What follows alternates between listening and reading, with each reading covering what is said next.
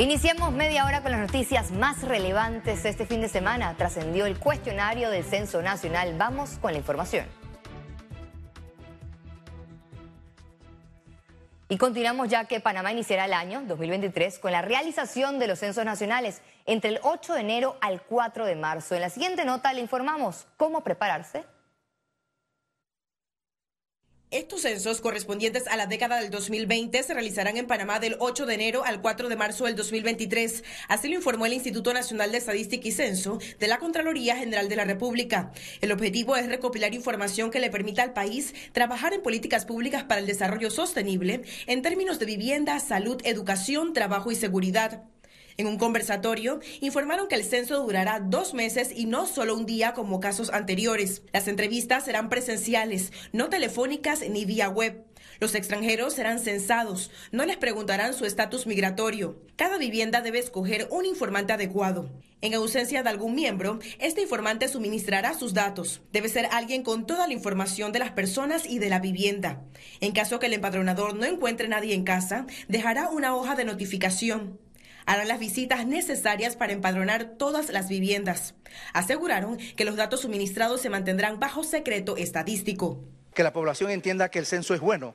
Es bueno porque nos va a dar una geografía clara de cómo estamos. Es decir, cuántos somos, porque es importante contarnos, eh, eh, eh, dónde estamos, cómo vivimos, ¿verdad? Y cuáles son nuestras necesidades. Ábrele la puerta al censo es el lema. Se trata de un cuestionario de 48 preguntas que usted ya puede revisar al ingresar a censospanamá.pa. Es importante para la sociedad saber qué se le va a preguntar. ¿Por qué? Porque se prepara y no va a ser un examen eh, cara a cara o presencialidad en el momento que se le va a hacer la entrevista. El primer capítulo es, en este caso, localización de la vivienda el segundo, datos de la vivienda, el tercero, datos del hogar, el cuarto, eh, lista de ocupantes, o sea, los miembros del hogar, y el quinto, datos de la población. Para su seguridad, en este mismo sitio web puede verificar la identidad del empadronador o supervisor solicitándole su número de cédula. La mayor parte o todos los empadronadores a nivel nacional van a tener esta vestimenta, este uniforme, esta gorra, este suéter y van a andar así en jeans, zapatillas. Contraloría informó que quien se niegue a suministrar datos podría ser sancionado por un juez de paz con multas entre los 10 y mil dólares. Ciara Morris, Econews. El expresidente Ernesto Pérez indicó que una campaña de negativismo le ha jugado en contra de la ejecución del vicepresidente de la República, José Gabriel Carrizo. El expresidente Ernesto Pérez Valladares aseguró en radiografía que el vicepresidente José Gabriel Carrizo podría ser un mejor gobierno pese a las críticas en su contra. Yo lo conozco personalmente, sé que es un hombre capaz, bien preparado, bien intencionado y que puede llevar adelante una hora de gobierno, digamos que mejora lo que se ha hecho hasta el momento. Agregó que visualiza al vicepresidente Carrizo como una figura presidencial del partido PRD. Por otro lado, Pérez Valladares descartó su candidatura presidencial en las próximas elecciones. No tengo intención de correr. Yo creo que todos tenemos un momento en la vida en que podemos hacer las cosas y otro momento en que debemos hacer algo diferente. Yo me siento muy satisfecho como la forma como se llevó adelante mi administración. Creo que dejamos un país que ha venido creciendo Indicó que el país sigue avanzando a buen ritmo a pesar que hay cosas por mejorar. Listet García, Econews. Candidatos por la libre postulación denunciaron que la aplicación para la recolección de firmas continúa presentando irregularidades pese a las evaluaciones y restablecimiento de la misma. El 28 de noviembre yo aparecí con 619 firmas obtenidas por el app que en ese momento no estaba laborando, no, no nos había sido permitido que lo usáramos, de parte del eh, grupo de Zulay Rodríguez. Las firmas fueron obtenidas en Bocas del Toro. Eh, una sola activista tuvo 217 firmas y todo esto me apareció a mí dentro de las firmas mías. Eh, por eso, como esto es un delito, alguien está manipulando esto en el Tribunal Electoral, mantengo que los magistrados, los candidatos y los electores somos víctimas de esa manipulación. La vacuna bivalente Pfizer contra COVID-19 será aplicada a las personas mayores de 12 años de edad. el MINSA espera que las dosis lleguen a Panamá a finales de este mes de diciembre. El gobierno a través de Panamá está muy pendiente de todo esto y que vamos a ser uno de los primeros en tener esa vacuna aquí en nuestro país. Cuando ya se dé para Latinoamérica, seremos uno de los primeros. ¿Y que por qué se da? Porque en ese acercamiento del gobierno con la Pfizer les ha dicho introduzcan el dossier para que nosotros podamos autorizarlo y efectivamente pues después de, consultas y demás pues ya hemos autorizado esta vacuna bivalente en nuestro país. A más de un mes de la explosión ocurrida en el PH Urbana de la ciudad capital, residentes reiteraron negligencia en el caso y piden aceleración del proceso de investigación. Sé que habían eh, las alarmas se activaban constantemente en el edificio, eso no es secreto. Todos los edificios de los edificios contiguos también lo escuchaban y se quejaban de, eso. Eh, se reportaba que a la administración del edificio que eso estaba pasando y ah, tengo entendido que nunca llegaron los bomberos a examinar pues a nivel de lo que era, eh, si era una fuga de gas o qué. Entonces eso quedó como un poco eh, gris.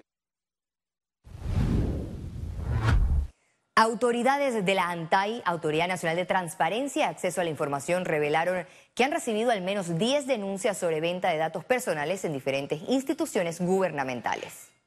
Últimamente hemos estado recibiendo varias denuncias sobre posibles ventas de datos personales, bases que contengan datos personales de varias instituciones. En el caso de que un asegurado reciba algún tipo de ofertas por parte de financieras, bancos, eh, la figura conocida como gestionadores de crédito. Y, esta persona, este asegurado, este, eh, esté convencido de que él no ha dado sus datos personales y está siendo contactado, puede acercarse a nosotros, a la Dirección de Protección de Datos Personales, interponer su denuncia. Abre en línea tu primera cuenta de ahorros digital ingresando desde cualquier dispositivo a cajadeahorros.com.pa presenta Economía. La Cámara de Comercio destacó la importancia de las estrategias para garantizar el movimiento de la rueda económica y así garantizar el crecimiento como país para este próximo año 2023. Haciendo un balance del año 2022, ya próximos a cerrar el año, eh, nosotros en la Cámara de Comercio estamos pronosticando un crecimiento económico de alrededor del 7.5%. Yo creo que es una cifra bastante importante cuando ponemos en contexto toda la situación nacional e internacional que hemos vivido en el país. El primer semestre del año cerró con un crecimiento del 11.8%.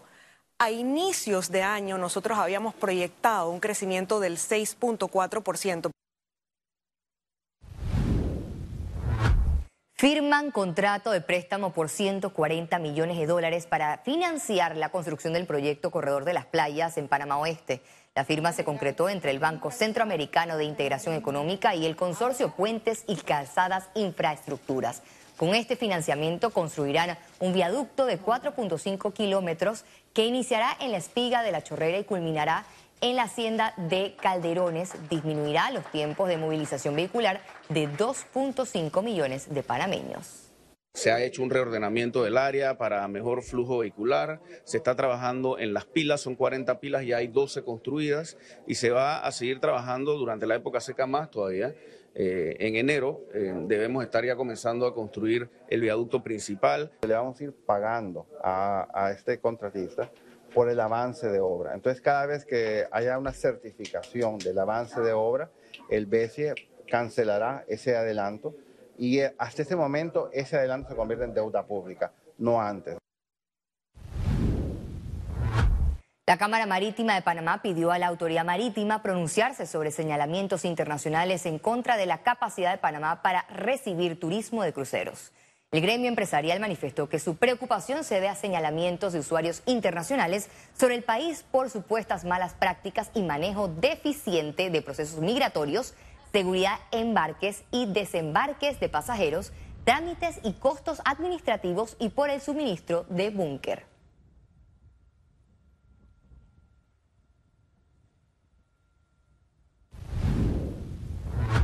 El Aeropuerto Internacional de Tocumen lanzó una estrategia para reducir la huella ambiental. Se trata de la implementación de un sistema certificado de gestión ambiental bajo la normativa ISO 14001. El objetivo de la terminal aérea es la reducción sostenida de emisiones de dióxido de carbono y de la huella ambiental que genera las operaciones de las terminales 1 y 2 y sus aeropuertos regionales.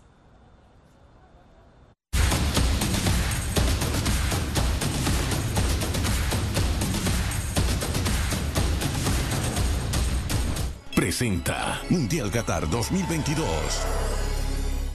Brasil avanzó sin problemas a cuartos de final de la Copa del Mundo y Japón cayó ante Croacia en la primera tanda de penales de Qatar 2022. Y precisamente nuestro compañero de COS, David Zacata, nos tiene más detalles de los partidos de este lunes. Adelante David, cuéntanos. Muy buenas noches y muchas gracias. Así es, eh, desde el centro de Doha para llevar un resumen de lo que hemos vivido el día de hoy en una nueva fecha de octavos de final de esta Copa Mundial de la FIFA Qatar 2022. Todo arrancó a primera hora en Al Janub cuando se enfrentaba la selección asiática de Japón ante los europeos de Croacia.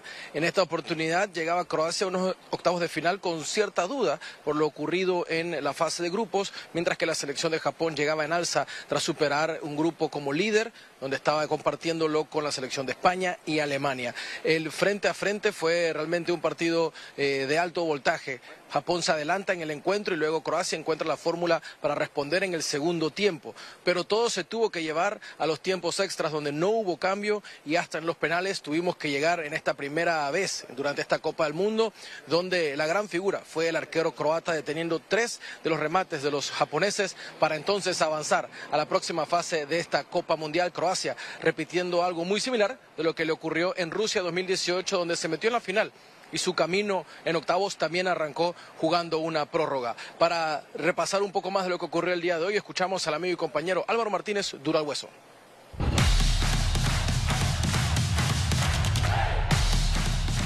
Croacia y Japón empataron 1 a 1 en 120 minutos. El partido se fue a los penales y los croatas clasificaron a los cuartos de final.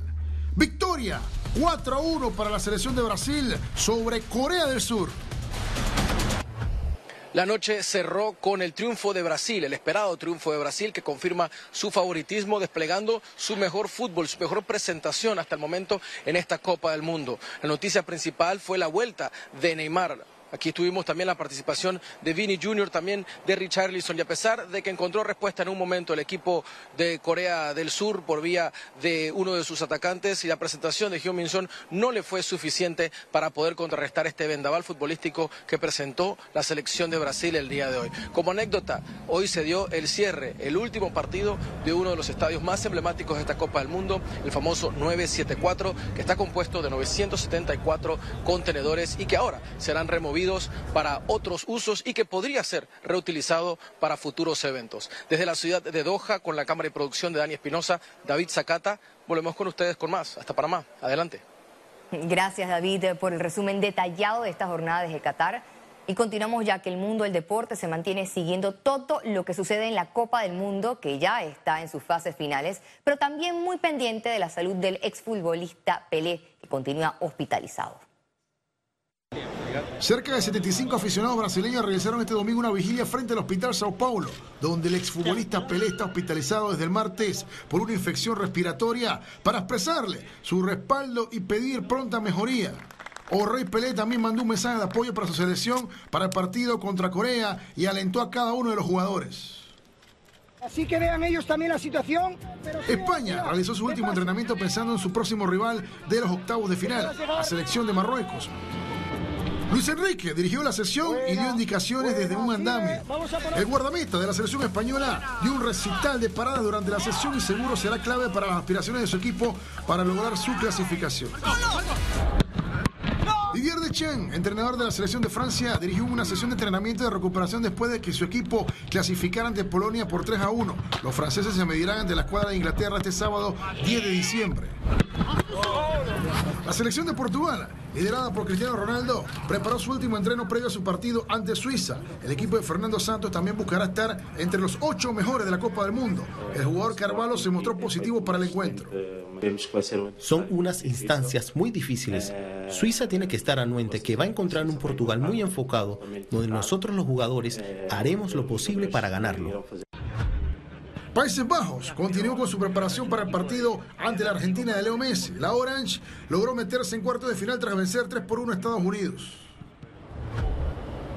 El conjunto de Marruecos también ultimó detalles para su encuentro ante España. Durante su entrenamiento también realizaron ejercicios de cardio.